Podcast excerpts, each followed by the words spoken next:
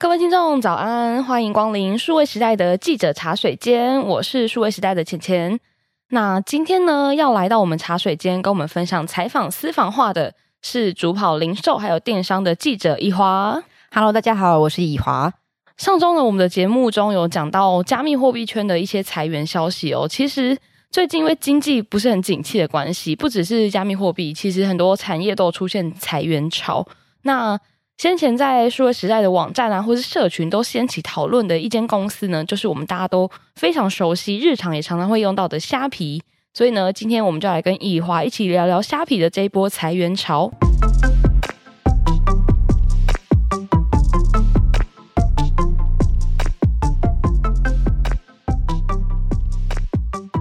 那这个新闻的开端呢，就是有很多外媒报道说。虾皮即将在它就是印尼、泰国、越南这些东南亚国家呢进行裁员哦。那除了主要的电商事业之外呢，旗下像是支付事业 Shopee Pay 或是外送业务 Shopee Food 这些公司呢，也都会受到影响。那除了东南亚的市场之外呢，欧洲市场的发展其实也有一些受挫，像是之前准备要进军法国展开电商业务啊，但是短短五个月就撤出这个市场，然后。也传出说，西班牙的市场也即将在六月中就要撤出了。没错，看到这些新闻之后，当然就很受到台湾市场的关注嘛。那当然也了解说，其实是因为从对，一五年虾皮在新加坡成立之后，一六年很快虾皮就进到了台湾市场。嗯，那其实那个时候的讨论就非常多，就包含跟 PC Home 之间的竞争啊，争嗯，虾皮在本地补贴站这些策略。所以说，一直到今天，其实虾皮尽管没有公开他们在台湾的任何电商的销售数字，但是我们可以从一些消费者的调查里面看到，其实。现在很多消费者他们的首要选择的电商平台，无论是 C to C 像这种市集拍卖式的，还是说 B to C 像商城式的呃购物选择上面，其实虾皮都已经是台湾消费者的第一个选择。所以说哦，在台湾这么成熟，好像很稳的事业，好像受到了一些影响。他们全球营运到底怎么样？大家就会很关注像这样子的新闻。那不知道浅浅最近有没有在虾皮上面买东西呢？呃，其实有，因为刚刚像以华刚刚有提到，现在虾皮是台湾人最常使用的电商平台嘛。是那大家如果就是有在 follow 的话，其实它的六一八就是购物大节才刚刚过。嗯、那因为刚刚有讲到补贴站的部分，其实大家最熟悉的就是虾皮会很常寄出免运，就一天到晚在免运嘛。嗯、但是我觉得免运的好处就是，比如说你有时候想买一个小东西，比如说它可能一百块以内，嗯，假设啦，假设一支眉笔，那就觉得说，maybe 一百块，我还要付那个四十块运费，因为我有看 到就有差别、啊。虾皮在各地的那个电视广告都做的很大，像在台湾我们看到找到很多明星艺人，之前有黄子佼，对，还有谢金燕，最近啊，张惠妹是不是也有？哦，对，张惠妹也有很大咖这样拍电视广告，然后他们的。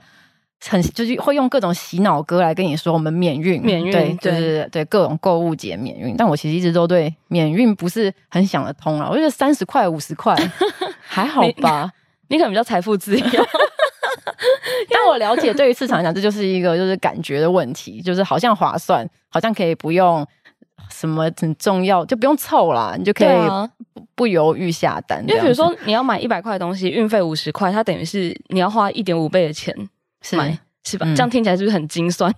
有比例上来讲还是蛮高的。对我们这种比较欧巴桑性格的人，这个很重要。因为我一直记得一六年的时候，就刚开始虾皮开始做超商取货的补贴，嗯、那时候旋转拍卖还很流行，很多二手的东西还是在旋转拍卖上面对买，在上面买。嗯、那我记得那个时候在旋转拍卖上面，我就感觉到很多不管是买家买家，在最后要达成交易的时候，都会说：“哎，那我们要不要到去虾皮卖场上面去下单？”就是为了这个。后面的免运。那讲回刚刚前面的这则新闻哦，就是说虾皮在东南亚或者是欧洲市场有碰到一些要裁员或者是比较不顺的消息。那以华先前也有针对这个新闻，就是帮我们读者做分析。那可不可以以华这边帮我们听众解析一下？那这个事情对于台湾的市场或是虾皮在台湾的营运，会不会有什么比较大的影响？现在普遍专家都还是觉得虾皮在台湾的营运算是蛮稳定的。嗯、那其实呃，因为虾皮它的营收模式，对，他赚钱的方式真的是蛮特别的，就是说，因为他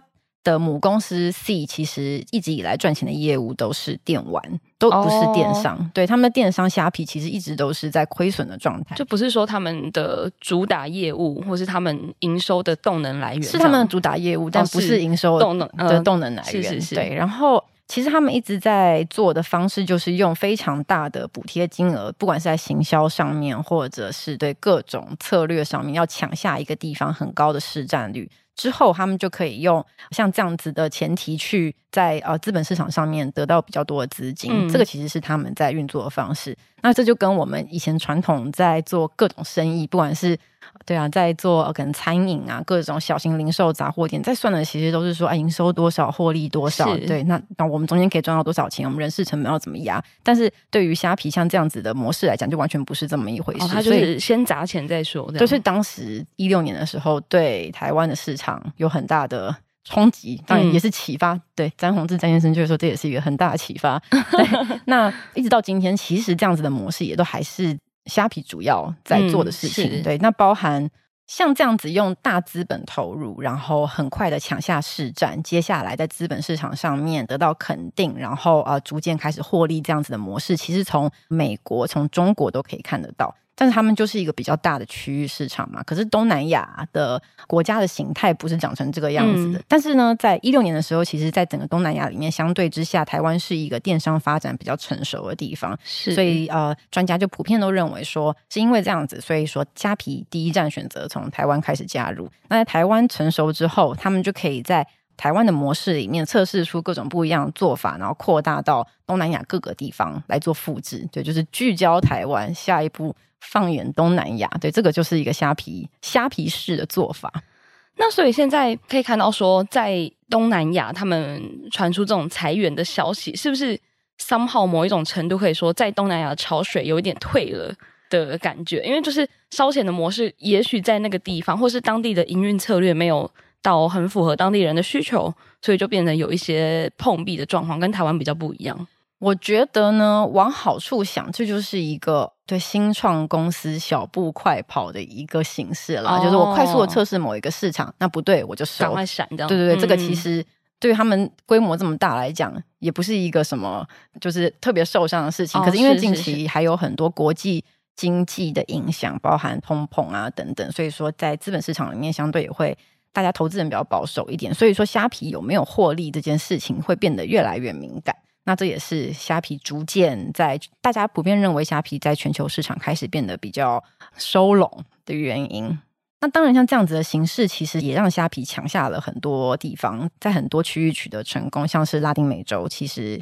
呃是它很成功的一个市场。像是在二零二一年，虾皮在巴西的本地卖家已经成长了六倍，那它也进一步再到墨西哥开始拓展它的业务。那也有调查指出，在拉丁美洲有三十七趴消费者觉得自己会优先选择的前三个电商平台是虾皮，所以就是一样，就是我花了很多钱在一个区域市场，我很快抢下声量，然后逐渐在消费者心中成为第一大的电商平台，但它对它其实营运不见得获利赚钱，但是。有了市场的优势之后，他再来发展后面，然后让电商的事业逐渐获利。其实有专家觉得说，二零二五年大致上会是虾皮电商事业开始获利转正的时候。所以我觉得从台湾跟拉丁美洲的例子可以看到说，说其实他这样子的策略就是会在很多国家快速复制嘛。那的确确实，因为每个国家的风土民情或者经济状况不太一样，所以有的国家成功，然后有的国家碰壁。那是这中间，它如果可以达到一个平衡，或者是成功的国家大于碰壁的国家的话，是就是的确是有机会营收转正的，但可以这么说吗？对，可以这么说。但是中间这个动态，对，哪哪进了哪里，然后哪哪里收掉，对，大家就很敏感这样子。对，那像之前拉丁美洲市场那个以华也有写过一篇分析的文章，大家好奇的话，也可以到数位时代的网站上看看。不过我觉得。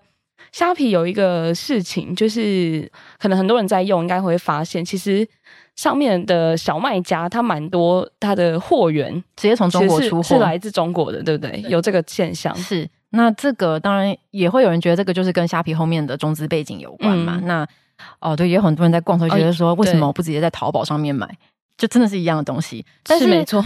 对，但就是他抢下市场之后，那消费者会不会留在平台上面？主要关键当然还是我能买到多少的东西。那串接中国的供应链，当然会是一个很快做到数量很多，然后很便宜，嗯，对，如此扩充站上东西，对，购买数量的一个做法。那虾皮在拉丁美洲其实能够快速抢下市占的原因。这个也是一个，因为他们本来专家分析，本来拉丁美洲对于中国的商品就是依赖很多，哦、对，只是现在他们不用再透过传统贸易商的通路形式，它直接就是透过虾皮，可以是一条龙的去中间化的，然后价钱可以更便宜，速度可以更快的来取得这些东西。哎，其实如果相比之下，拉丁美洲的消费者要买到中国的东西，比我们不容易吧？对，也有也有一说是就是因为。中国跟台湾之间的可能物流啊，嗯、比较紧密一点，对，比较紧密一点，嗯、比较成熟。所以说，在虾皮刚起步的时候，台湾就是一个很重要的测试的市场。我有看过一个虾皮的文件，它就是在指导中国的供应商小卖家，他要怎么样，就是一个店点一个供应商把他的同样一批商品上架到各个不一样的市场。对，这其实是跨境电商的做法了。比如说上上架到淘宝，或者是上架到虾皮，就是不太一样的做法。这样、嗯、不是上架到、哦、上架到拉丁美洲的虾皮，对，上架到台湾的虾皮。哦，对，是对你的操作手，你的海关要注意什么啊？你关税什么东西可以卖，什么东西不能卖？对，虾皮是有整理给中国的卖家一个这样子清楚的东西来做的。那我觉得刚刚提到虾皮跟淘宝的差异嘛，其实我自己作为一个很爱买电商的消费者，嗯，在比较前几年的时候，那时候其实也是很流行买淘宝，可是那时候买淘宝是一件蛮麻烦的事情，因为那时候也有很多部落客或是 KOL 会教你说，哎，要怎么买淘宝，就是这个是一件你要专门看一篇文章才有办法学会学文的事情，对，就是有那什么要怎么集运，什么什么巴拉巴拉，海运还是空运，对，就很多很麻烦的事情，然后它的物流。相对比较复杂，可是作为一个消费者，你根本就不想要去想这些，就觉得我就下单，然后我付钱给你，就拿来给我东西寄给我就好了，为什么要有这么多复杂的事情？所以会不会是有这个差别，让大家觉得说，哎，虾皮其实比较容易使用？我觉得虾皮还有个很大的优势是这些东西全部都在一个页面里面完成。对对对对对，就比如说我搜寻一个商品，我可以直接看到他自己虾皮商城的东西，然后各个卖家。单独卖家的东西，就我就全部就是很直觉啦，我就根本不用快的选，我不用管我现在是要在 C to C 上面买还是 B to C 上面买，我就总之就是在一个手机 App 里面完成。那刚刚讲的这个物流的问题，其实也是近年淘宝在台湾一直想要解决的事。很多人淘宝上面买大型的家饰，嗯，或是家具，家具对，那价差会很大。可是这种东西就是肯定会有安装的问题，你可能会有退货的问题。对，那这个。近年淘宝在台湾其实跟很多在地的厂商合作，就是想要把他们这些东西的终端的客服做好，所以就淘宝也知道这个是一个自己在台湾市场经营的时候的一个痛点，他们对也往这个方向也在努力中了。对，刚刚讲到物流。淘宝上面现在也是都可以超商取货，哦、对，超商取货就是一个台湾市场超重要的一个物流方式啊。那我资讯还没更新，可以试试看，下次可以试试看。啊，对，刚刚讲到就是超商取货的部分嘛，因为这个是台湾人非常非常重视这个事情，就是这个你这个商品可不可以超商取货？所以虾皮近几年还有一个非常有趣的。营运策略就是虾皮店到店的部分，没错，就是呃，台湾从八九零年代开始有四大超商嘛，嗯嗯，那一直到现在，其实台湾是全球超商密度第二高的地方的这个大，嗯、对，常常来讲，那一开始超商开始做电商取货的原因，其实是因为超商无论如何都会有补货的物流，就是报销报废那些报废报废的逆物流，那。对，鲜食商品很多，牛奶、鸡蛋都有。嗯、那这些东西一天一个门市补货不止一次以上。是，那我在一部车子里面，我还有其他空缺的空间怎么办？哎，他们开始做超商取店到店这件事情。哦、嗯，那所以说才让台湾的超商取货的这个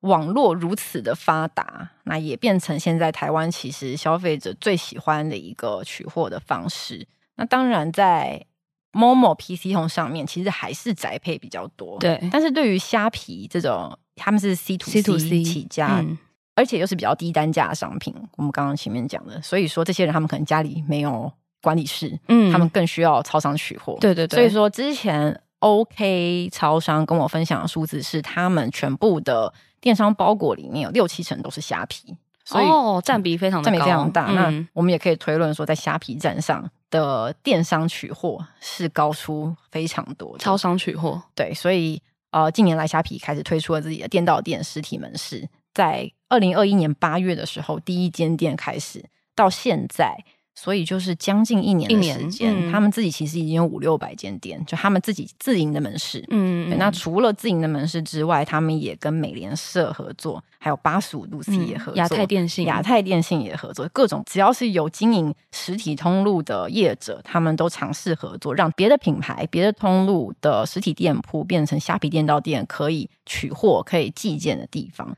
对，那现在能够使用虾皮店到店的站点已经超过。一千个，然后遍布台湾北中南。对，因为一开始虾皮店到店自己的店面其实比较集中在北台湾对，那这个也是一开始的时候，很多我发现很多卖家会说啊，只有北部的话，那我要卖或是我要买，其实有那么点不方便。是对，那他开始跟很多外部通路合作之后，其实就解决了这件事情。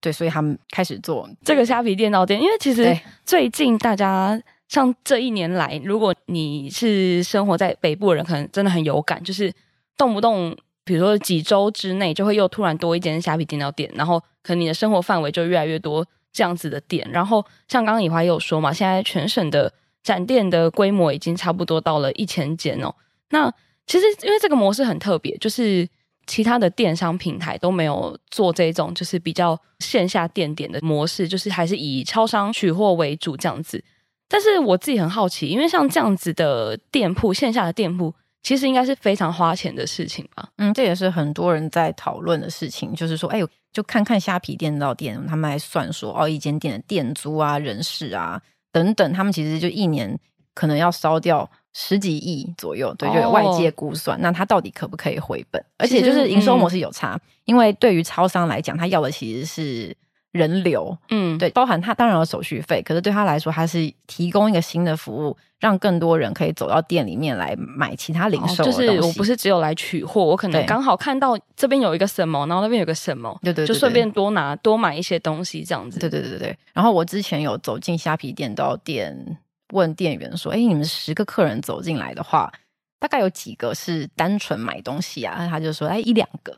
对，单纯买东西有一两个，不来取货的，哦、对，不来使用物流服务，他只是来买一个饼干、买个饮料的，大概一两个。所以就大家就可以知道说，哦，这个虾皮电脑店的实体店铺，他们在零售的事业上面占比大概是什么状况？嗯，嗯不是说特别多。对，所以说虽然看到很多虾皮电脑店，它是近期展店最快的连锁通路，对，甚至可以这样说。嗯、可是它的营收模式想必是跟我们的其他任何连锁通路完全不一样的。样嗯。那就也有专家分析说，其实虾皮就是希望能够在台湾测试像这样子的物流网络，可不可以自己做？那未来就可以复制到其他地方，因为东南亚的物流金流其实也不是那么成熟，嗯、目前他们还是很盛行那个货到付款。哦，对，就是说可能就比较不是线上刷卡，然后再去超商取货，类似这样，对，类似这样就很不一样啊。那如果说这个形式在台湾可以行得通的话，那是不是可以复制到其他地方？那像这样子的策略，其实也就跟我们前面讲到的抢下市占，然后展望全球这样子的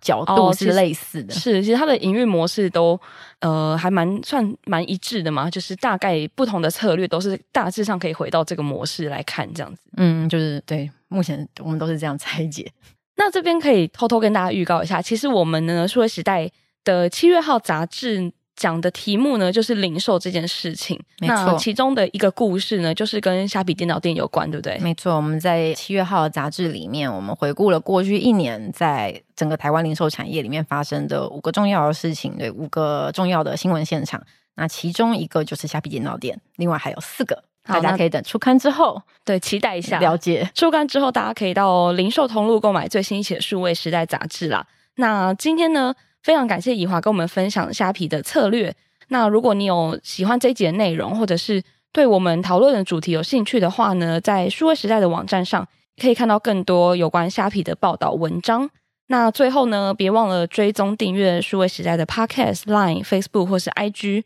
如果你有其他想听的主题或是好奇的问题的话，都可以留言告诉我们哦。我们就下一集再见喽，拜拜，拜拜。